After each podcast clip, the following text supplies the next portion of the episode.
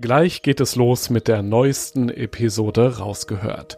Vorher noch ein kurzer Hinweis. Die Freiluftsaison geht wieder los. Erlebe hochwertiges Abenteuer-Equipment zum Anfassen und Ausprobieren. Dazu spannende Vorträge, Workshops und entspannte Abende in den coolsten Outdoor-Locations deutschlandweit. Auch in deiner Nähe. Check jetzt alle Termine auf globetrotter.de slash Freiluft und komm kostenlos vorbei. Rausgehört man gewöhnt sich natürlich an das draußen Schlafen. So, ich ähm, das ist nun wirklich sehr, sehr oft gemacht. Und auch da ähm, habe ich das immer wieder mal, so Momente, wo ich merke, so, oh, äh, irgendwas ist hier gerade. Du hörst irgendein Geräusch, wo du denkst, das ist ein Tier, das ist ein Tier. Und dann stellst du fest, das ist doch Wasser, was irgendwo runtertropft auf, auf so einen Blätterhaufen oder so. Ab heute ist wirklich Schluss mit Ausreden. Für alle da draußen, also auch für dich. Denn Mikroabenteuer sind für alle möglich. Fast immer und vor allem so gut wie überall. Christo Förster steht schon länger auf Kurztrips vor der eigenen Haustür. Sein Motto, raus und machen. Den Sternenhimmel als Dach, die Hängematte als Bett, so oft wie möglich. Ich möchte von Christo wissen, wie einfach sich coole Erlebnisse planen und umsetzen lassen, welches Equipment du am Start haben solltest und wie auch die Gegend rund um den eigenen Wohnort zum Abenteuerspielplatz werden kann. Ich bin Joris, Reisereporter bei Globetrotter und treffe in diesem Podcast beeindruckende Menschen, die das Abenteuer in der Natur suchen, die eine ganz besondere Geschichte haben, von denen wir lernen können und die Lust aufs Reisen machen, auf das Draußen erleben. Christo, ja, endlich kann ich es mal sagen, du bist ja ein echter Trendsetter, ja, endlich mal ein Trendsetter hier im Podcast, denn du fandest ja Mikroabenteuer schon cool, bevor sie zum Hype geworden sind. Das kann man so sagen, oder? Das kann man so sagen, wahrscheinlich. Ja, also hallo erstmal, ich freue mich sehr, hier zu sein und mit dir heute über dieses Thema zu sprechen, ähm, über das ich wirklich sehr oft gesprochen habe in den letzten Jahren, weil du hast es gesagt, es tatsächlich sich zu einem Trend entwickelt hat den ich vielleicht ein bisschen mit angestoßen habe, zumindest hier im deutschsprachigen Raum, ja. Und dazu kommt ja noch mittlerweile, musst du den Begriff Mikroabenteuer wahrscheinlich gar nicht mehr so oft erklären. Ja, das kommt natürlich immer wieder vor. Vor allen Dingen ist mir daran gelegen, den immer wieder auch so ein bisschen zu verteidigen, weil der natürlich dadurch, dass der einfach in einer ja, ich sag mal, einem größeren Publikum mittlerweile bekannt ist, auch hier und da mal so ein bisschen missinterpretiert wird. Zumindest ähm, ja, abweicht von dem, was ich mir dahinter vorstelle. Auf einmal ist jeder Spaziergang, jeder, jeder Sonntagsnachmittagsausflug ein Mikroabenteuer und irgendwelche Tourismusregionen schreiben sich Mikroabenteuer auf die Fahne, wenn es darum geht, irgendwie den, den Berg um die Ecke äh, mal zu besteigen. Und es ist mir schon wichtig, da auch immer wieder ähm, ja, mal rein zu grätschen und zu sagen, Leute, ähm, verwässert diesen Begriff nicht, weil das ist natürlich was, ähm, was, was auch passieren kann. Guck, also man kann sagen, ein, ein echter Botschafter für Mikroabenteuer jetzt hier im Podcast. Rausgehört. Okay, ja, dieser Podcast, der soll ja inspirieren, alle kleinen und großen Abenteurer alle Abenteuer-Junkies da draußen glücklich machen. Du hast es gerade schon gesagt, manchmal ist so ein bisschen der Begriff Mikroabenteuer unscharf in der Definition. Dann fangen wir doch damit gleich mal an. Wie genau, Christo, würdest du den Begriff Mikroabenteuer oder Mikroabenteuer an sich definieren? Das erste, was ich dazu immer sage, ist, ein Mikroabenteuer ist ein Abenteuer. Ein kleines Abenteuer, eins, das sich leicht umsetzen lässt, ohne großen Aufwand, also ohne dass wir weit weg sind von zu Hause, ohne dass wir, was weiß ich, was an Ausrüstung brauchen, ohne dass wir viel Zeit brauchen, ne? also viel, viel Urlaub brauchen, äh, viel Geld brauchen, sondern ein, ein Abenteuer, was wir einfach ähm, ja, direkt vor unserer Haustür ohne großen Aufwand starten können. Aber zuallererst eben ein Abenteuer. Das ist mir immer ganz wichtig zu sagen. Ich habe für mich persönlich auch mal ein paar Spielregeln definiert. Die Mikroabenteuer dauert für mich nicht länger als 72 Stunden, weil es danach für mich dann kein kleines Abenteuer mehr ist.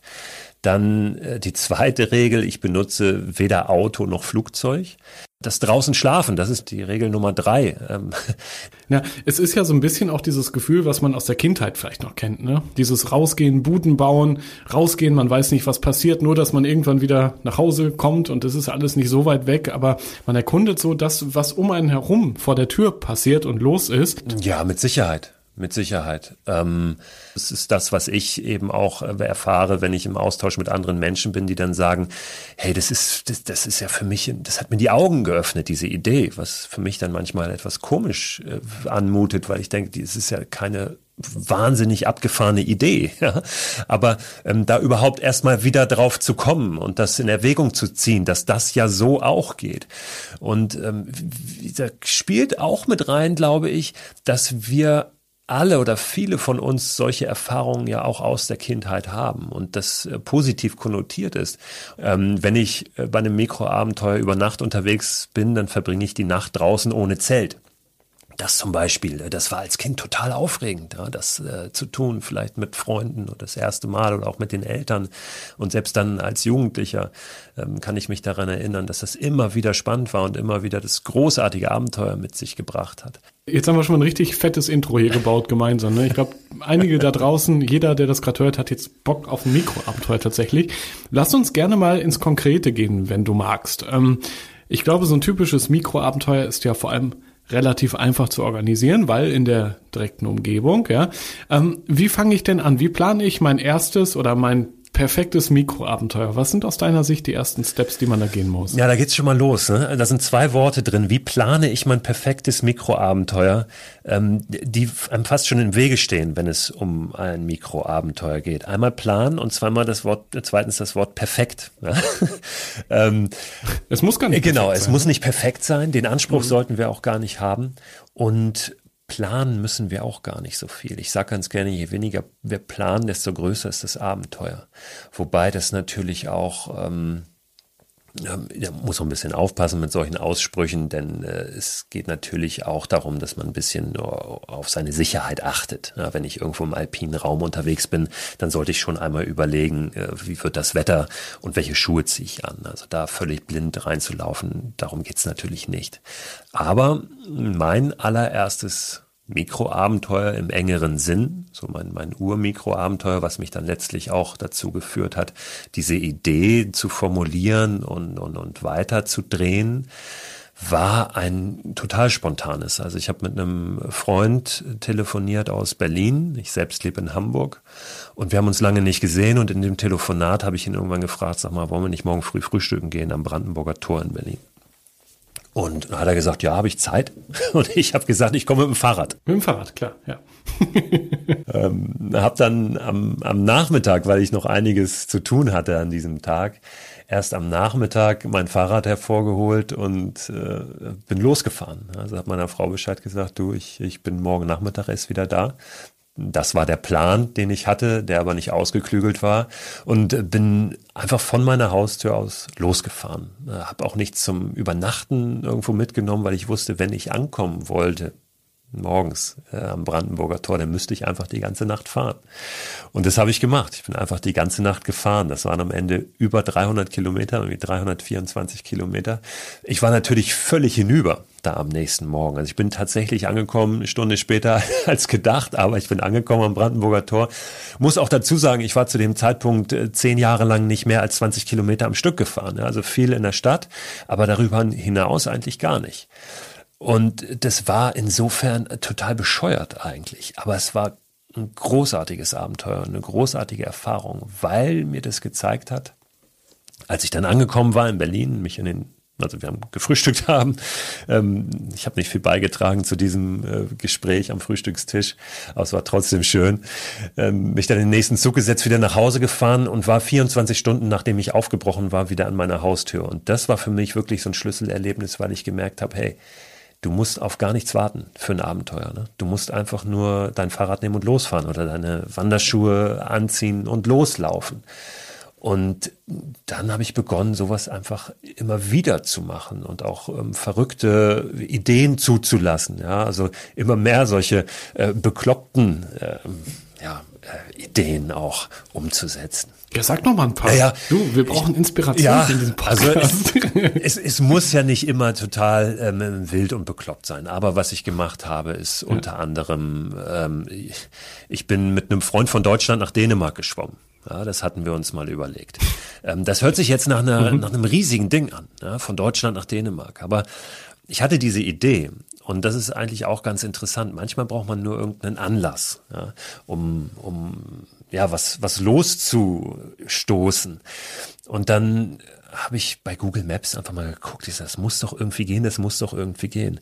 Und äh, dann habe ich eine Stelle gefunden, oben an der Flensburger Förde, da sind das vom deutschen Ufer der Flensburger Förde, das ist das Südufer, zum dänischen Ufer, das Nordufer, nur so knappe zwei Kilometer. Und da sind wir dann rüber geschwommen haben so ein Stand-Up-Paddleboard, ähm, ein kleines Kinder-Stand-Up-Paddleboard genommen, ähm, wo wir unser Gepäck draufgepackt haben, haben drüben eine Nacht geschlafen und sind am nächsten Tag wieder zurückgeschwommen nach Deutschland. Das haben wir gemacht. Äh, ich bin mit einem Tretboot, mit einem alten, 50 Jahre alten Tretboot mit einem Freund durch den Nordostseekanal gefahren, 100 Kilometer, ja, äh, wo sonst nur die großen Containerschiffe unterwegs sind und Segelschiffe. Ähm, ich habe, äh, ich bin auf Hamburgs höchsten Berg gestiegen. Ja, das ist auch so eine schöne Idee, die jetzt auch nicht spektakulär ist, aber auch sich gut eignet, um kleine Abenteuer zu erleben im eigenen Bundesland und eben dann auch vor der Haustür. Das ist eine gute Idee. Und wenn manche vielleicht noch äh, so in sich tragen, dieses Bedenken, okay, dann muss ich doch weiter wegfahren, muss man ja gar nicht. Man kann ja auch zum Beispiel den höchsten Punkt in der Stadt suchen, in der man lebt, ja oder in der nächsten Umgebung den höchsten Berg und da mal hochklettern. Das ist ja alles möglich. Total. Ja. Ähm, wie ist das sonst so mit, mit Vorbereitungen? Also du hast ja gesagt, man sollte mit ein bisschen Plan schon losgehen, aber nicht zu verkopft ins Mikroabenteuer starten. Wie sieht denn so dein typischer äh, Kurzurlaubs, Kurztrips Rucksack aus? Was ist da drin und vor allem was ist nicht drin? Ja. In meinem Rucksack ist definitiv, wenn ich eine Nacht draußen verbringe, ähm, ein Schlafsack natürlich drin. Ja, also ein Schlafsack, der auch wirklich den Temperaturen angemessen ist. Das sage ich immer ganz gerne dazu, weil viele dann auch denken, ja, ich habe hier noch einen irgendwie vom Festival Sommer, ja, ähm, und mit dem versuche ich jetzt mal in so einer Frühjahrs- oder Herbstnacht draußen zu schlafen. Das wird wahrscheinlich keine gute Erfahrung werden, kein angenehmes Erlebnis was Abenteuer nicht immer sein muss, aber ähm, beim Schlafsack können wir doch schon ein bisschen dafür sorgen, dass wir wenigstens dann nachts nicht frieren und halbwegs schlafen ähm, weil diese äh, Schlafsäcke dann oft einfach ähm, zu kalt sind. So ähm, Schlafsäcke haben ja verschiedene Temperaturangaben, so Bereiche. Ich will da gar nicht zu tief einsteigen, aber da ist immer relevant der Komfortbereich. Viele denken dann, dann nehme ich diesen Limit, diesen Grenzbereich oder Extrembereich, der da auch mit angegeben ist. Aber da in diesem Bereich geht es wirklich nur noch ums reine Überleben. Da schläft man nicht mehr. Ähm, also der Komfortbereich ist das, was entscheidend ist. Und dann habe ich immer ähm, weil ich ein totaler Hängematten-Fan bin, eine Hängematte dabei. Ich schlafe nämlich in der Hängematte dann mit meinem Schlafsack und nicht auf der Isomatte. Also das, habe ich natürlich auch schon gemacht, ja. Und, und wenn keine Bäume da stehen, dann äh, und ich das vorher weiß, dann habe ich auch eine Isomatte dabei. Aber wann immer es geht, dann übernachte ich in der Hängematte. Genau.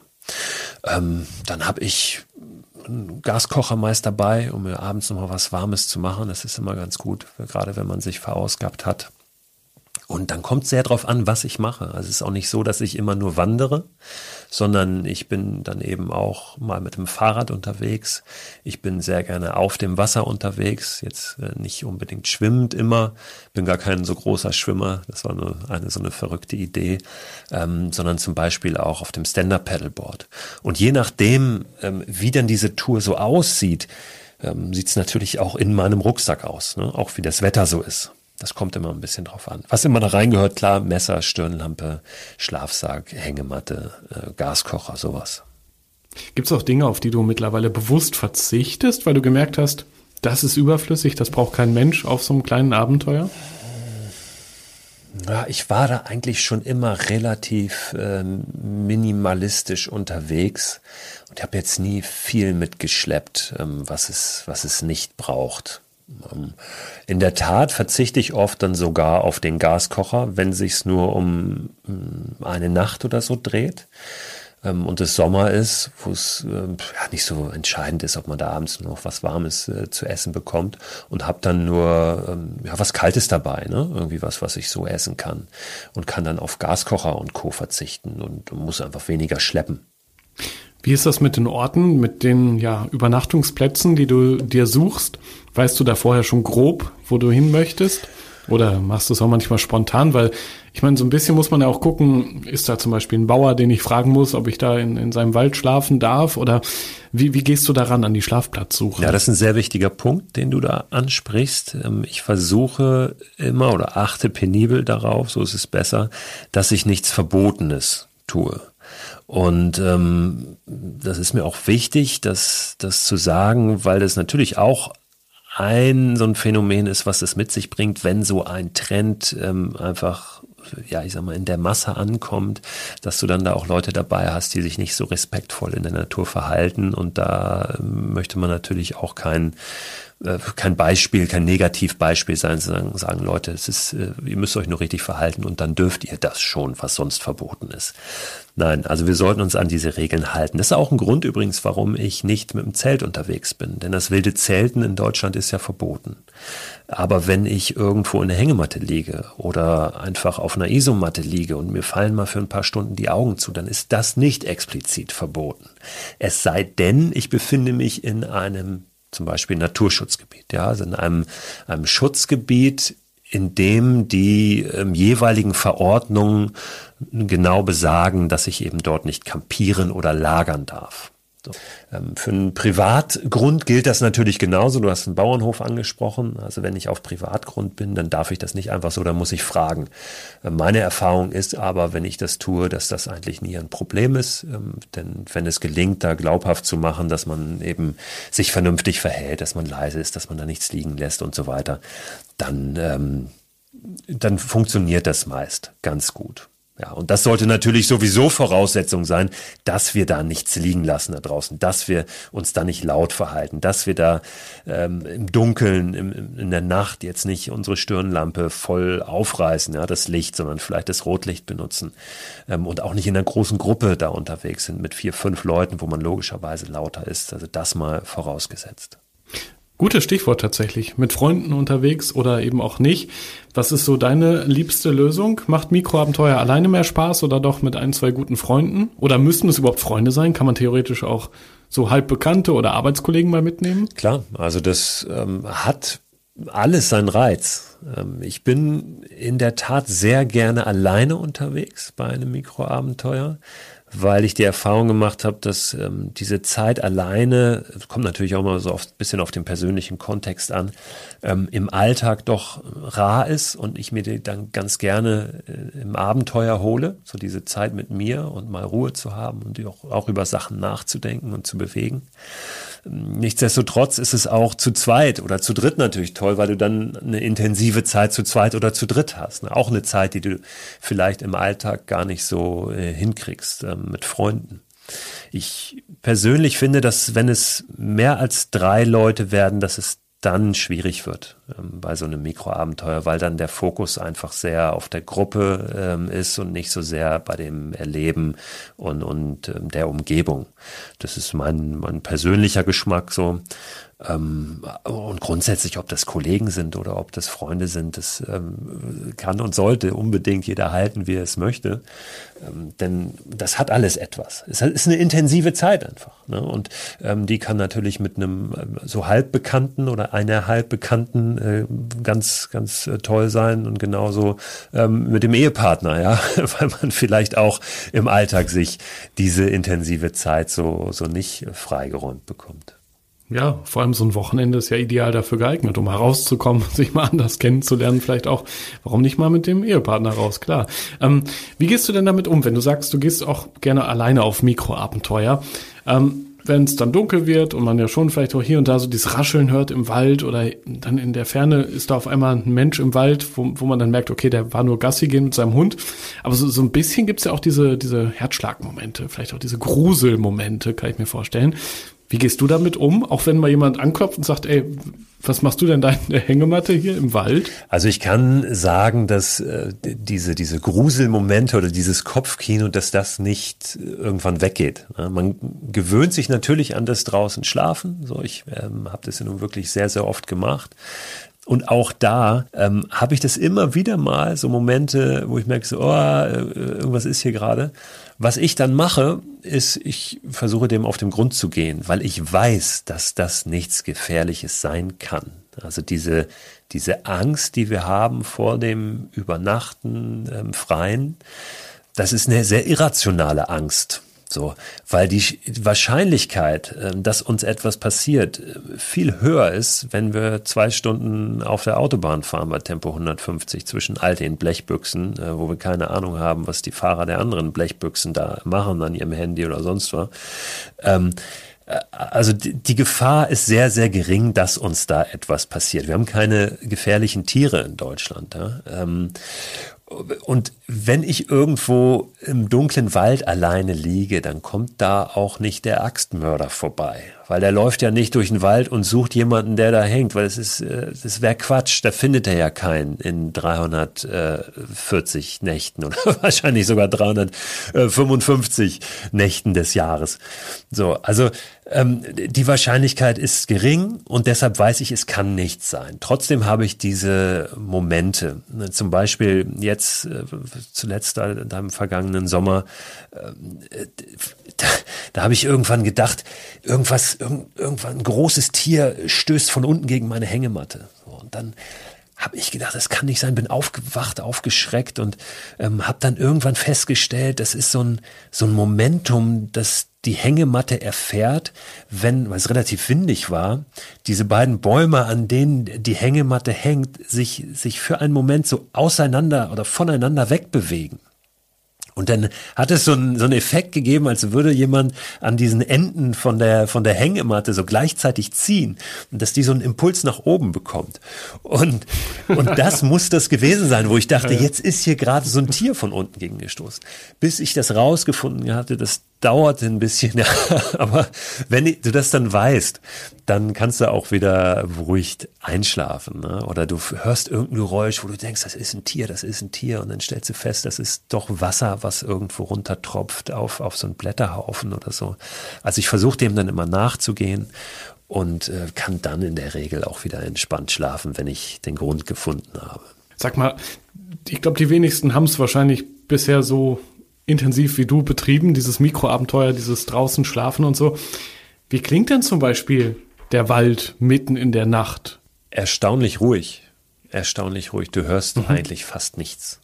Ähm, das hat mich immer wieder erstaunt, dass ich dachte, es ist ja, hier ist ja nichts. Hier ist ja kein Geräusch. Also das einzige oder das, was man am meisten hört in der Regel, ist dann doch äh, die, die entfernte Straße, wo dann ähm, mal alle Stunde ein Auto noch drüber fährt oder ein, ein Bahngleis, wo die Bahn entlang zuckelt oder so. Äh, Im Wald selbst hörst du relativ wenig. Ähm, kommt ein bisschen aufs Wetter an, wenn es windig ist, klar, dann, dann hast du da ein Rascheln und, und die Bäume, die sich im Wind wiegen. Aber Tiere hörst du kaum. Also du kriegst kaum etwas mit von den Tieren, die da im Wald unterwegs sind. Hast du mal welche gesehen denn? Also ja. ich meine, klar, die, die schleichen Also ich darum. erinnere mich an, an einen Moment, wo ich tatsächlich auch ein, ein Geräusch gehört habe. Das werde ich jetzt hier nicht vormachen. Das ist so ein, so ein fast wie so ein, so ein, so ein Kreischen, so ein möwenartiges Kreischen, wo ich dann erst im Nachhinein äh, festgestellt habe, das muss ein Luchs gewesen sein. Das war in der Eifel. Ähm, und, und sonst, den habe ich aber auch nicht gesehen. Also ich habe mich dann bemerkbar gemacht und der Luchs ist ja auch ein recht schreckhaftes Tier und der war dann, war dann recht schnell weg. Ähm, Wildschweine habe ich mal gesehen, klar. Das vielleicht sogar die, die gefährlichsten Tiere, die uns da begegnen können in deutschen Wäldern. Aber das Wildschwein auch ein Tier, was ganz gut riechen kann und äh, merkt, wenn dann Mensch irgendwo lagert und dann auch nicht kommt, weil das Wildschwein nicht interessiert ist am Menschen. So. Das einzige Problem, was wir bekommen können mit Wildschweinen, wenn wir wirklich so unvermittelt irgendwo hineinplatzen und die nur mit den Jungen unterwegs sind und die das Gefühl haben, sie müssten diese Jungen beschützen. Ähm, aber auch dann werden die Warnlaute von sich geben und dann können wir uns immer noch zurückziehen, darauf reagieren. Also auch davor müssen wir keine Angst haben. Aber klar, Wildschweine habe ich natürlich schon mal gesehen und dann logisch Rehe, Füchse, ähm, Vögel äh, aller Art, äh, Mäuse auch. Ne? So eine kleine Maus kann, kann auch relativ laut sein in der Nacht und dann äh, dich auch um den Schlaf bringen. Aber wenn du dann weißt, es ist nur eine Maus, ist auch okay, dann, dann kommst ja. du damit klar. Auch das übrigens, ähm, aber ein Vorteil der Hängematte, wenn du in der Hängematte liegst, dann ähm, hast du nicht im Kopf, dass da jetzt irgendwelches Getier über dich rüberläuft, ne? Ähm, weil du einfach ein Stück weit über dem Boden hängst. Das ist ja der Grund, warum die Hängematte überhaupt mal erfunden wurde, dass du weg bist ähm, von dem Ungeziefer auf dem Boden. Und ähm, das macht natürlich auch was mit dem Kopf und es gibt dann eher auch ein bisschen Ruhe, wenn du weißt, egal was da jetzt unten rumläuft, äh, bei mir kommt es, kommt es nicht in den Schlafsack rein. Das ist echt eine gute Idee mit der Hängematte. Wenn man so drüber nachdenkt, eigentlich die, die ideale Lösung für Mikroabenteuer, um zu übernachten. Jetzt interessiert mich natürlich oder uns auch, wie scannst du die Umgebung ab nach schönen Orten für Mikroabenteuer? Also was ich zum Beispiel immer kenne, ist Kartendienst auf dem Handy nehmen, so ein bisschen rumzoomen, gucken, wo schöne Wälder sind oder abgelegene Gebiete, dass man da mal reinzoomt oder da guckt, wo Wasserstellen sind. Da, da bin ich mal ganz gerne unterwegs, weil es ja auch da dann viel zu entdecken gibt, einfach so kleine Details im, im, im Wald und schöne Orte, die man so vorher gar nicht auf dem Schirm hatte. Wie machst du das? Wie findest du immer wieder neue Orte und Challenges in der Umgebung? Ganz ähnlich, wie du es gerade beschrieben hast. Ähm, ich schaue mir das auch ganz mhm. gerne an, eben dann auch mal ähm, auf Google Maps ähm, mit der Satellitenfunktion dann auch, ne, wo man ja mittlerweile sehr, sehr gut genau, rein ja. äh, kann und zoomen kann. Ich versuche aber auch, das nicht ausufern zu lassen und dann nun jedes Detail schon vorwegnehmen zu wollen. Oft gucke ich, wo ist was möglich, ne, wo bietet sich was an und dann laufe ich aber auch ganz gerne einfach los und, und schaue, äh, wie sieht's denn da nun in Wirklichkeit aus. Ähm, ich glaube, die Gefahr besteht dann auch natürlich mit all den Möglichkeiten, die wir heutzutage haben, dass wir das Abenteuer schon äh, zu Hause erlebt haben, ja, an unserem Schreibtisch und dann äh, genau ja. wissen, was wann wo kommt und wo welcher Baum steht und uns dann manchmal wundern, wenn er nicht mehr da ist, äh, weil das, die Satellitenaufnahme schon ein paar Tage älter ist und dann völlig perplex sind und gar nicht wissen, was wir machen sollen. Ähm, das ist natürlich auch klar. Ähm, aber ja, es ist schon eine gute Hilfe, da mal, da mal zu gucken. Also ich habe ganz gerne und dann nochmal so zu den verrückten Ideen, äh, irgendeine Idee im Kopf, ja, und dann, äh, ja, dann, dann gucke ich mal, wie ich die umsetzen kann und suche nach Möglichkeiten, die umzusetzen. Und das ähm, mache ich einfach sehr, sehr gerne. Gerade bei Ideen, wo im ersten Moment du denkst, ähm, geht nicht. So, oder die auch andere sagen, dass es nicht geht. Du hast vorhin gefragt nach, nach verrückten Dingen, die ich gemacht habe. Ich bin, und ich hatte mir in den Kopf gesetzt, ich möchte gern mit dem Stand-Up-Paddleboard nach Helgoland fahren, vom deutschen Festland aus. Hat noch nie jemand gemacht. Ähm, und, und da stößt du dann natürlich sehr auf Skepsis, sage ich mal, oder teilweise auch offenen Widerstand und Warnungen bei anderen, selbst dann Menschen, die sich da auskennen vor Ort, irgendwelchen äh, Seglern, die sagen, das geht nicht, das geht nicht, ähm, kannst du nicht, schaffst du nicht. Und dann aber zu gucken, ich suche nach Möglichkeiten. Ich, ich, ich glaube, dass das geht. Ich suche nach Möglichkeiten und ich will das, will das, will das hinkriegen. Und ähm, so ähnlich war das ja auch bei, bei der Reise, die ich dann nun im letzten Jahr unternommen habe, wo ich mir einfach vorgenommen habe, ich möchte mit dem Stand-Up-Paddleboard mich irgendwie durchschlagen, einmal komplett durch Deutschland, von der Zugspitze bis nach Sylt. So, ähm, eine Idee, die kriege ich dann nicht mehr raus aus meinem Kopf leider. Äh, und dann muss ich irgendwie gucken, wie, wie ich die realisiere. Und manchmal funktioniert es, manchmal funktioniert es nicht. Aber das äh, macht für mich eben auch ein Abenteuer aus, äh, nach Möglichkeiten zu suchen für Dinge, wo andere sagen, so bist du bescheuert. Das, das mag ich sehr gerne. Ich glaube, da, das, so wie es klingt, das fixt dich erst so richtig an, ne? Wenn, wenn Manchmal ist das so. auftaucht und die Leute sagen, du bist doch irre oder mach das bloß nicht, dann sagst du, genau das werde ich tun. Ähm, ja. Lass uns genau an dieser Stelle sehr gerne mal über Zugspitze bis nach Sylt sprechen. Dein Abenteuer, was ja mehr ist als ein Mikroabenteuer, ja. nämlich äh, ja über eine lange Zeit ging, über insgesamt sogar, ich glaube, 1600 Kilometer Strecke. Acht Wochen warst du da draußen unterwegs. Ähm, mich würde mal interessieren, mit welchem Mindset du in dieses Abenteuer gestartet bist, weil du hast eine Familie zu Hause, du wohnst in Hamburg, wolltest dann aber ausgerechnet von der Zugspitze aus starten bis nach Sylt hoch. Ähm, mit welcher Einstellung bist du reingegangen? Wie hast du vor allem zu Hause Tschüss mhm. gesagt? Weil so einfach ist das ja nicht, für so lange erstmal raus zu sein aus dem ja doch auch echt schönen Alltag. Nee, manchmal. überhaupt nicht. Das ist äh, gar nicht einfach und vor allen Dingen auch nicht selbstverständlich. Bin ich bis heute sehr, sehr dankbar, dass das möglich war. Darf man ja auch nicht vergessen. Das ist jetzt nicht nur meine Entscheidung, sondern da hört gehört gerade in so einer Familie natürlich auch gehören die Familienmitglieder dazu, die das dann auch unterstützen. Ähm, ja, es hört sich erstmal sehr egoistisch an, ne? ähm, dass man sagt, pass auf, ich hau jetzt hier für acht Wochen ab und lasse euch alleine. Ähm, das, diese Idee zu diesem Abenteuer, die entstand aus einer Situation heraus, die, glaube ich, nicht nur für mich schwierig war, nicht so einfach, ähm, nämlich aus der Pandemiesituation. Ne? Ähm, wir hatten diesen ersten Pandemiewinter hinter uns und ähm, wir waren sehr beschränkt in unserer Freiheit und äh, in dem, wie wir uns so bewegen können und dürfen. Und das hat mir schon sehr zugesetzt, weil ich eben auch jemand bin, der natürlich sehr gern ähm, diese, diese Freiheit dann auch ähm, lebt und entdeckt. Und ja, da kam dazu, wir hatten auch, auch familiär, das war, ähm, war einiges passiert. Mein Schwiegervater war auch an Corona verstorben und es war ein, war ein schwieriger Winter für uns. Und ich habe irgendwann so gedacht, ich, ich, ich muss raus und ich muss raus, nicht nur einfach für mich, um irgendwie so einen Ego-Trip zu machen, sondern um sowas wie eine neue Vision zu finden. Kann man sagen, du hast irgendwie deinen, deinen eigenen Jakobsweg dir geschaffen? Vielleicht, ja, das, das kann sein. Das ist ein ganz, ganz schönes Bild. Vielleicht ist es auch einfach so eine Art Midlife-Crisis dann gewesen. Und ich habe gesagt, äh, jetzt gehe ich nicht äh, wild feiern und äh, stürze mich in eine Affäre oder kaufe mir einen Porsche, sondern ich mache das ein bisschen anders.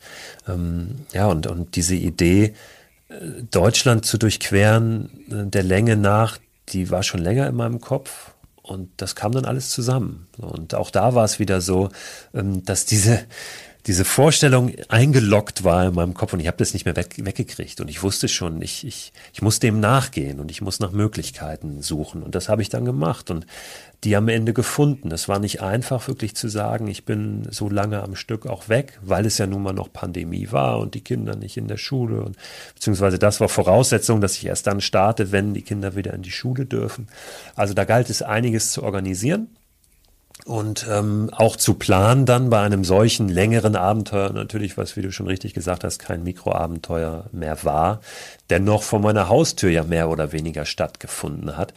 Und es bei diesem Abenteuer am Ende auch darum ging zu zeigen, hey, selbst für sowas, ne, für acht Wochen wirklich raus ähm, und ein großes Abenteuer erleben, eine richtige Auszeit, musst du nicht bis ans Ende der Welt. Selbst sowas kannst du in Deutschland machen. Das ist möglich und das war es tatsächlich auch, ja. Ich finde das ganz schön in deinem Buch, wie du die Situation beschreibst, weil dein Plan war ja, du wolltest äh, zu Fuß und mit dem Subboard, also ja zu Wasser, äh, die die Strecke absolvieren. Und dann gibt's ja diesen Moment, wo du da oben an der Zugspitze bist, eben ganz zum Anfang dieses Abenteuers und da oben stehst, umgeben von Touristen, billigst ausgestattet, weil überhaupt nicht vorbereitet und du dich dann da zu diesem Grad davor wagst, ja, mit dem Subboard und wahrscheinlich auch sehr seltsame Blicke kassiert hast. Ähm, du warst also in dieser, ja, etwas sehr touristischen Welt, finde ich, in dem Moment gefangen und hast dich aber daraus befreit und bist in dein Abenteuer gestartet. Und das war ja so, ja, der, der Aufbruch dann in acht wirklich sehr vielseitige, spannende Wochen, kann man sagen. Ja, das kann man tatsächlich so sagen. Ja, die Zugspitze ist, da muss man sich nichts vormachen, natürlich ein sehr, sehr touristischer Ort, den ich aber auch ganz bewusst dann so gewählt habe. Äh, nichts, nicht zuletzt, weil es auch der, einfach der höchste, die höchste Erhebung Deutschlands ist. Und ich wollte dann zum nördlichsten Punkt äh, Deutschlands, also nicht von hoch zu tief oder von Süd zu Nord, sondern von hoch zu Nord. Ähm, und meine Idee war, und das war dann auch das Skurrile daran, dass ich gesagt habe, ich möchte alles, was ich brauche für diese komplette Reise, für diese acht Wochen, möchte ich von Anfang bis Ende selbst transportieren. Das heißt, ich hatte eben auch mein Stand-Up-Paddleboard und zwei Paddel und alles, was ich dabei hatte, oben auf der Zugspitze dabei. Als erster Mensch überhaupt. Ja, als er war vermutlich als erster Mensch überhaupt, also bekloppt äh, war wahrscheinlich noch keiner. Ich, ich, also jeder vernünftige Mensch hätte wahrscheinlich ja gesagt, ähm, pass auf, ich lasse das Board unten in Garmisch-Partenkirchen liegen, ja, und wenn ich da vorbeilaufe, dann schnappe ich mir das und dann geht's weiter. Ähm, aber ich wollte das eben anders machen und deshalb stand ich da oben mit 40 Kilo Gepäck mit dem Stand-Up-Paddleboard. Ich hatte erst äh, die Idee, ob ich es vielleicht nochmal aufblase, ähm, um ein schönes Bild zu generieren, mit, mit so einem fünf Meter langen Ding da oben zu stehen. Aber äh, am Ende hat's geschneit, Anfang August. Also ich bin da im Schnee gestartet und ähm, das erschien mir dann auch zu albern. Aber ja, ich, ich stand da oben mit diesen Paddeln und ähm, habe natürlich äh, Fragen bekommen und fragende Blicke, was das denn nun solle. Am Anfang habe ich die noch so ein bisschen beantwortet und hier und da ein paar Scherze gemacht, aber relativ schnell war ich dann doch kurz angebunden, weil das unfassbar anstrengend war. 40 Kilo darunter zu schleppen, ne? die Zugspitze. Hoch bin ich mit der Gondel gefahren, ne? das vielleicht auch nochmal. Aber ab da oben bin ich dann eben zu Fuß unterwegs gewesen. Und ähm, wer viel in den Bergen unterwegs ist oder eben auch nur manchmal, diese Menschen ganz besonders wissen, bergab gibt's den größten Muskelkater. Da geht's besonders auf die Knie. Und das war schon hart. Teilweise musste ich auch zweimal gehen. Also das, ich hatte zwei Taschen, eine große, große Packtasche, in der auch mein Board drin war und einen etwas kleineren Rucksack und ähm, es gab Abschnitte, da musste ich einfach zweimal laufen, weil diesen kleinen Rucksack, den hatte ich vorne vor der Brust und ich konnte dann teilweise nicht mehr sehen, wenn es steil wurde, ähm, wo ich hintrete und das ist natürlich äh, gefährlich in den Bergen und musste auch einen Klettersteig dann da gehen. Äh, ja, dann, dann musste ich in den sauren Apfel beißen und zweimal laufen zum Teil. Aber das hatte ich vorher gar nicht so genau durchdacht. Ähm, extra nicht, weil ich schon gewusst habe oder geahnt habe, dass ich dann nur ähm, herausbekomme, dass es eigentlich äh, sehr, sehr schwierig ist äh, und eigentlich, naja, keine gute Idee, nicht geht, ja, ich es lieber, lieber sein lassen sollte. Und deswegen habe ich mir da gar nicht so viel Gedanken drüber gemacht. Ich habe mir gedacht, wenn ich da stehe und da runter muss, dann werde ich da schon irgendwie runterkommen. Weil ich habe ja Zeit. Ich muss ja jetzt nicht heute Abend da unten sein. Und so hat es dann am Ende tatsächlich zwei Tage gedauert. Aber ich bin runtergekommen und konnte dann unten am Eibsee meinen kleinen Bootswagen auspacken, den ich auch hinten in meinem, meiner Packtasche hatte. So zwei Reifen, zwei Räder eigentlich nur mit so einem Mini-Gestell drauf. Und da habe ich dann diese große Packtasche draufgepackt, mit meinen Paddeln so eine Deichsel gebaut und konnte dieses äh, Gefährt dann hinterherziehen, also hinter mir herziehen und musste dann das nicht mehr auf den Schultern tragen. Wie ging es dann weiter? Also ich finde, man kann sich das sehr schön vorstellen, wie du da ja von der Zugspitze runtergekraxelt bist. Wahrscheinlich ziemlich kaputt, aber gerade noch so motiviert, dass es dann eben jetzt auch ja flacher weitergehen kann. Ähm, wie waren die nächsten Tage? Wie hast du die Landschaft erlebt vom Süden in Deutschland bis nach Mitteldeutschland ja dann? Also was war so die, die erste Hälfte deiner Reise? Was hat die Natur gemacht mit dir? Wie hast du dich auch von der Stimmung her verändert so in den ersten Tagen? Weil das war ja auch eins deiner mhm. Ziele, diese Vision zu finden, vielleicht ein bisschen zurück zu dir, ein bisschen das Positive wieder zu entdecken. Ja. Also, dass sich wirklich mein, meine Stimmung verändert hat oder diese, dass ich wirklich das Gefühl hatte, hier passiert was, auch in meinem Inneren, das hat ein bisschen gedauert. Also das hat definitiv, ist nicht in, in der ersten Woche passiert. Meine Stimmung hat sich aber schon in dem Moment geändert, als ich zu Hause meine Haustür verlassen habe. Ne? Nicht, weil es zu Hause so schrecklich ist, sondern einfach, weil dieses großartige Abenteuer vor mir lag. Und es ist ja oft so, du hast dann, also bei mir, bei mir ist es zumindest immer so, du hast vorher noch so unfassbar viel zu erledigen und zu tun. Und ähm, bis zur letzten Minute versuchst du irgendwas noch wegzuschaffen und, und fertig zu kriegen. Und dann kommt der Moment, wo es losgeht und dann ist das eigentlich alles weg. So, und dann, ähm, dann, dann, dann geht's los und dann äh, liegt einfach so diese, diese offene Bühne vor dir und da kannst du jetzt was raus, raufzaubern. Und das ging mir auch so. Und da ist schon, schon viel passiert natürlich. Aber dann bist du erstmal damit beschäftigt, ja, wie, wie kriegst du das eigentlich hin? Wie kommst du da den, die Zugspitze runter? Wie kriegst du dein Zeug getragen? Dann hat es viel geregnet. Ja. Ähm, dann musst du dich durch diesen Regen so ein bisschen kämpfen. Dann musste ich noch gucken, wie kriege ich das hin, ähm, auf den Gewässern unterwegs zu sein, weil das die Zeit war, gerade so ein, zwei Wochen nach dieser heftigen äh, Hochwasserphase auch in Deutschland, wo es die schweren Überschwemmungen gegeben hatte, gerade in Rheinland-Pfalz, wo die Flüsse alle rappelvoll waren mit Wasser. Und gerade wenn du dann da unten im, im Alpenvorland unterwegs bist, die Leusach, die durch Garmisch-Partenkirchen fließt, ist, ähm, ja, ist ein Gebirgsfluss und wenn da viel Wasser drin ist, dann ist die relativ wild. Und da konnte ich nicht so einfach rauf mit der Ausrüstung, die ich dabei hatte. Ich hatte ja keine Wildwasserausrüstung dabei, noch nicht mal einen Neoprenanzug, das wäre zu schwer gewesen. Ne? Ähm, insofern ging es erstmal darum, ja, mit den Bedingungen klarzukommen, da reinzufinden in dieses Abenteuer, ähm, den Muskelkater zu überwinden, den ich natürlich hatte, äh, weil ich in den ersten zwei Tagen so viele Höhenmeter gemacht habe wie ähm, ja, an keinem anderen Tag danach natürlich mehr.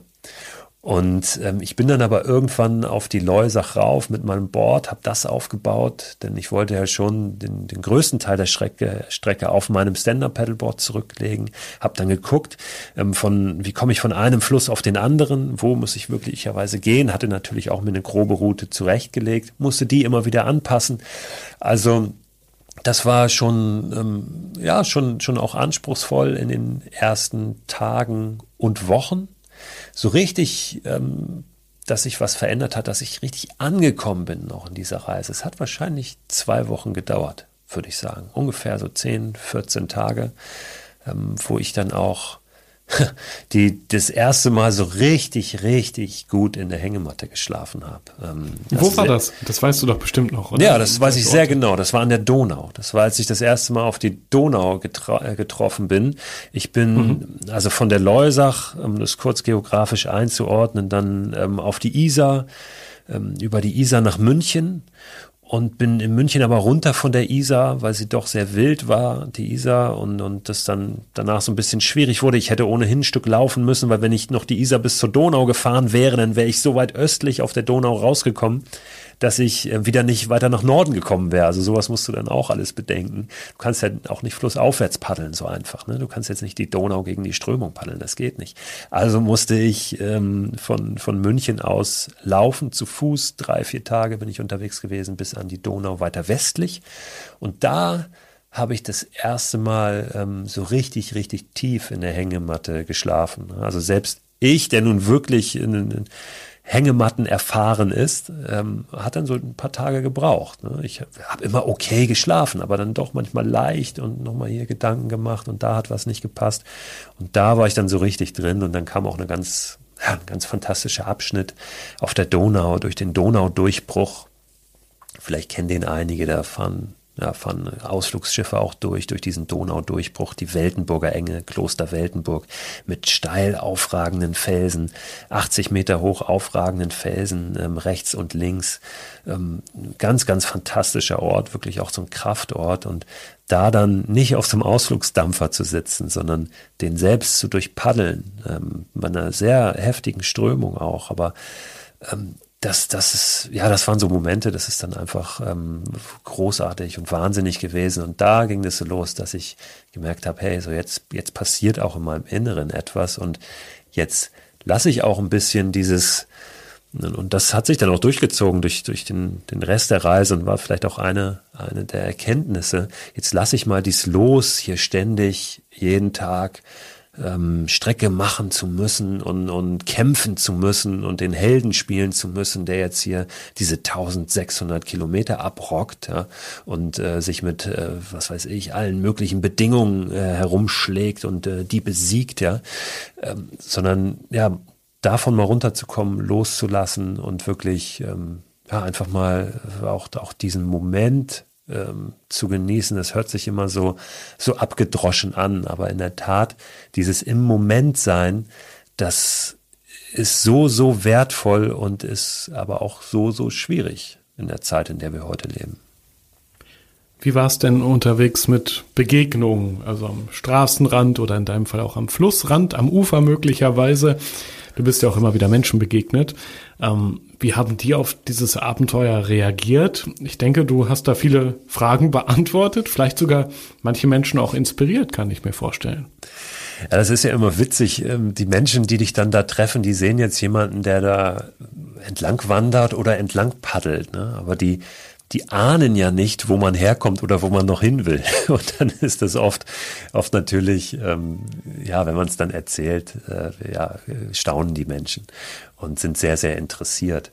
Ähm, grundsätzlich ist es mir so gegangen, dass ich also nur positive Erfahrungen gemacht habe bei Begegnungen mit Menschen, dass ich auf sehr ähm, offene, interessierte Menschen und vor allen Dingen sehr hilfsbereite Menschen auch gestoßen bin. Und meine Erfahrung ist wirklich, dass wenn du als Reisender erkennbar bist, dass du dann ganz, ganz viel Hilfsbereitschaft erfährst und auch Interesse. Ähm, das kann ich zumindest aus, aus meiner Perspektive heraus sagen. Ich, ähm, und, und da kann ich auch wirklich sagen, das ist in ganz Deutschland so, unabhängig von, vom Bundesland ja, und ähm, wahrscheinlich auch von der politischen Gesinnung ähm, oder den Parteien, die in den jeweiligen Bundesländern gewählt werden. Ich habe wirklich ähm, durchweg positive Erfahrungen gemacht. Ich glaube, das liegt daran, dass, dass viele Menschen halt ja, dass du für viele auch so ein bisschen ein Spiegel bist, ne? dass sie ihre eigenen Sehnsüchte ein Stück weit erfüllt sehen, ganz unbewusst in dir, ähm, wenn du dort da auftauchst. Und ähm, du wirst eingeladen, dir werden, dir werden du, eine Dusche wird dir angeboten, dir werden natürlich auch Übernachtungsmöglichkeiten angeboten, die ich immer dankend abgelehnt habe, weil ich ja nun auch jede Nacht draußen verbringen wollte. Es halten Leute an mit dem Auto, äh, wenn du durch den strömenden Regen läufst und fragen, ob sie dich mitnehmen sollen. Und da musste ich dann auch immer, oder musste ich ja nicht, aber bin ich denn, wollte ich, wollte ich immer ähm, eisern bleiben und sagen, nein, ich möchte hier jede, jeden Schritt zu Fuß machen, aber super nett, vielen Dank. Ja. Also ähm, ganz, ganz toll, ganz, ganz viel schöne Begegnungen und natürlich auch besondere dabei, ne? wie, wie zum Beispiel auf dem Weg, äh, das war zwischen Bamberg, dann rüber nach Thüringen, ins thüringische Schiefergebirge, ähm, habe ich eine Nonne getroffen, die äh, da gewandert ist und die mich dann gesegnet hat, die mir die Hand aufgelegt hat für meinen, für meinen restlichen Weg, ja, für den restlichen Verlauf der Reise. Ähm, und ich bin überhaupt kein religiöser Mensch, aber es war ein besonderer Moment, für mich ein besonderer zwischenmenschlicher Moment, ein sehr intensiver. Und ähm, ja, sowas sowas hast du natürlich, wenn du unterwegs bist, auch viel mehr, weil du selbst offener bist, weil du, ähm, weil du nicht so vorbeirauschst an den Leuten, wie du es im Alltag eben oft tust. Eigentlich hast du gerade fast schon den perfekten Schlusssatz gesagt, nämlich als Reisender bist du überall willkommen. Das finde ich ein sehr schönes Bild und das ist aber so, dass ich noch eine Frage habe. Und zwar inspiriert von dieser Reise von der Zugspitze bis hoch nach Sylt, die du ja erfolgreich absolviert hast im vergangenen Sommer 2021. Gibt es Orte, die dir unterwegs begegnet sind die so schön sind, dass du am liebsten nochmal für ein Mikroabenteuer zurückkommen wollen würdest? Oder ja, auch da draußen alle zu inspirieren, die diesen Podcast hören. Welche Orte in Deutschland wären zum Beispiel wunderbar geeignet für ein Mikroabenteuer, die dir auf deiner Reise begegnet sind? Also als erstes ähm, sollten wir nicht der Versuchung erliegen, immer nur nach diesen spektakulären Orten zu schauen. Erstens sind die oft sehr überfüllt und ähm, zweitens braucht es die gar nicht immer. Also oft ist es viel ähm, viel wertvoller, vor der Haustür zu starten und einfach zu sagen, pass auf, ich laufe hier einen Tag geradeaus ähm, und, und dann ja, gucke ich mal, an welche Orte ich gelange. Ja, und dann bin ich aber am nächsten Tag wieder zu Hause und habe was äh, entdeckt, was vielleicht vor mir so noch nie jemand entdeckt hat oder ich so nicht kannte. Ähm, und, und auch das ist was, was ich mitgenommen habe von dieser Reise. Ich habe Momente gehabt, ähm, da bin ich irgendwo am, am Rand des Main-Donau-Kanals gewesen oder so. Und äh, dann hast du so einen Morgen, wo, wo früh um halb sechs die Sonne aufgeht und du so fantastisches Licht hast. Und in solchen Momenten musst du nirgendwo anders sein. Da kommt es gar nicht so sehr drauf an, dass es jetzt ein toller Panoramablick ist oder so. Äh, zum Beispiel der Oberlauf der Saale ähm, im thüringischen Schiefergebirge, wo die Saale aufgestaut ist ähm, über mehrere sogenannte Kaskaden beziehungsweise Stauseen. Da wird auch die Saale-Kaskade genannt da. Und da hast du so Stauseen, die wie Fjorde im Prinzip in, in Skandinavien oder in, in, Kanada sieht es da aus, ähm, da dieses Landschaftsbild bestimmen. Ähm, und du hast eben auch in diesen Tälern dann kaum Straßen oder Eisenbahnstrecken, wie du es sonst oft in Tälern hast, weil das geflutet ist ne, durch diese Staustufen. Also steht alles voll Wasser und deshalb ist, deshalb ist es da sehr naturnah und sehr ruhig. Das hat mich begeistert.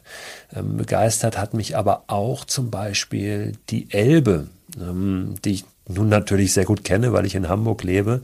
Aber diesen Teil der Elbe, alles was bis Hamburg passiert, ähm, ist auch großartig, weil es ein, ein sehr auch eine ruhige Ecke ist. Also es ist ein sehr breiter Strom und ähm, du hast wenig Bebauung rechts und links, weil die Elbe oft über ihre Ufer tritt, tritt und du dann so eine Auenlandschaft hast, die immer wieder überflutet wird.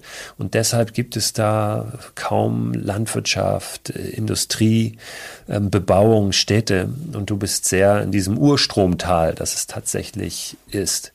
Ähm, und vor allen Dingen auch nicht nur auf der Elbe, sondern auch allen anderen Gewässern, allen anderen Flüssen, auf denen ich unterwegs war, war es sehr einsam.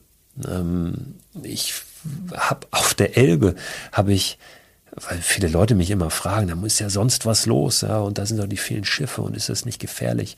Auf der Elbe habe ich vielleicht am Tag maximal zwei Schiffe gesehen. Einen mittelgroßen, so ein Frachtschiff und vielleicht ein Motorboot. Ähm, genauso auf dem Main-Donau-Kanal habe ich am Tag vielleicht ein größeres Schiff gesehen und, und äh, überhaupt ein Schiff nur. Und das hat mich sehr erstaunt und mich hat verwundert, wie wenig Menschen dort auch ähm, diese, diese Wasserwege nutzen, um ähm, ja, zu wandern, ja, Wasser zu wandern. Ähm, du bist auf einem Fluss sehr nochmal in deiner eigenen Welt und gleitest so dahin und all das, was am Ufer passiert, ist, ist relativ weit weg von dir. Auf der Elbe tatsächlich weit weg, weil es eben so ein, so ein breiter Strom ist. Ähm, also das ist was, wo ich, wo ich sehr gerne nochmal hinwollen würde auf die Elbe und äh, gerne auch ähm, was bei der Elbe immer ein Thema ist, ist der Wind. Ja, auf so einem großen Strom hast du dann ja auch einen Kanal, wo der Wind durchkacheln kann. Und der kommt da eben oft ähm, aus Westen. Und wenn du dann stromabwärts fährst, hast du diesen Wind gegen dich. Ähm, dennoch hast du auch eine, eine dolle Strömung. Und ähm, ich kann nur sagen, ähm, bei allem Respekt, den man natürlich haben sollte vor den Naturgewalten, die meisten Leute haben echt äh, viel zu viel Angst vor dieser Strömung. Die Strömung ist großartig, weil sie dich ja nach vorne bringt. Und ähm, solange du schwimmen kannst und so ein paar Vorkehrungen triffst, ich habe immer so eine kleine aufblasbare Schwimmhilfe auch dabei gehabt, unter anderem, ähm, dann kann dir da nicht viel passieren und da hast du eine fantastische Zeit. Genau. Nicht nur auf dem Wasser, auch natürlich an Land. An Land habe ich immer wieder auch schöne Abschnitte entdeckt. Zum Beispiel in Schleswig-Holstein, wo man gar nicht erwartet, ähm, dass, dass man da auch eine Hügellandschaft durchwandern kann. Das funktioniert da auch. Die sogenannte Holsteinische Schweiz, die wir hier oben haben in Norddeutschland, ist auch eine ganz tolle Ecke. Christo, ja, vielen Dank für diese vielen inspirierenden Tipps. Und ich glaube, in allen von uns ist dieser Wunsch nach Mikroabenteuern jetzt nochmal viel größer geworden. Und mir ging es zumindest so, ich habe jetzt schon die nähere Umgebung hier bei uns, ich wohne ja in Ostwestfalen, so abgescannt und überlegt, wo könnte man denn hier mal raus, vielleicht sogar zu Wasser, so ein Mikroabenteuer erleben oder einfach mal eine Strecke gehen zu Fuß, weiter als man jemals zuvor gegangen ist. Das ist ja vielleicht auch schon das erste Mikroabenteuer, dass man mal die betretenen Pfade verlässt und einfach mal paar Kilometer weitergeht. Mal guckt, wie es da aussieht. Und natürlich das Thema Übernachten irgendwo im Wald. Im Idealfall irgendwo in einer Hängematte. Finde ich sehr genial, die Idee. Also auch danke für diesen Tipp. Ja, es gibt, es gibt tausend Ideen. Ne? Du kannst auch natürlich Alltagswege nehmen, ähm, zu, zum, ins Büro, ja, oder zu äh, Mutti, zur Verwandtschaft am Wochenende und die mal nicht mit dem Auto machen, sondern zu Fuß, auch wenn es dann zwei Tage dauert, oder mit dem Rad, äh, mit dem Rad ans Meer fahren, ja, oder zu Fuß ans Meer laufen oder was auch immer, um die eigene Stadt herumlaufen. Also es gibt viele, viele Ideen. Ähm, ich habe ein paar natürlich auch in den Büchern über das Thema Mikroabenteuer, die ich geschrieben habe. Drei sind es mittlerweile versammelt, ähm, wobei es mir da auch immer sehr darum geht, allgemein Ideen zu skizzieren und nicht zu sagen, Leute, geht dahin, macht es genau so und an Tag zwei geht ihr da aus dem Wasser und da dann an Land und an der Ecke biegt ihr rechts ab, sondern wirklich zu sagen, ähm, pass auf, hab mal eine Idee, nimm das als Inspiration und mach dein eigenes Abenteuer daraus und mach nicht etwas nach, was jemand anderes gemacht hat, sondern werd selbst kreativ und entwickel deine eigenen Ideen und setz die vor allen Dingen dann um. Darum geht's ja nicht nur tolle Ideen zu haben. Ja, insofern ähm, gibt ganz, ganz viele Möglichkeiten. Wir müssen die nur sehen und dann auch greifen. Und äh, wer Lust hat, weil ich nun gerade das Thema Bücher angesprochen habe, der kann natürlich auch meine Reise da durch Deutschland nochmal nachvollziehen. Äh, da gibt es ein Buch unter dem Titel Abenteuerland. Das erscheint jetzt ganz frisch, sehr bald. ja, ich durfte es vorab schon lesen, kann es empfehlen. Christo, vielen Dank für das nette Gespräch hier im Rausgehört Podcast.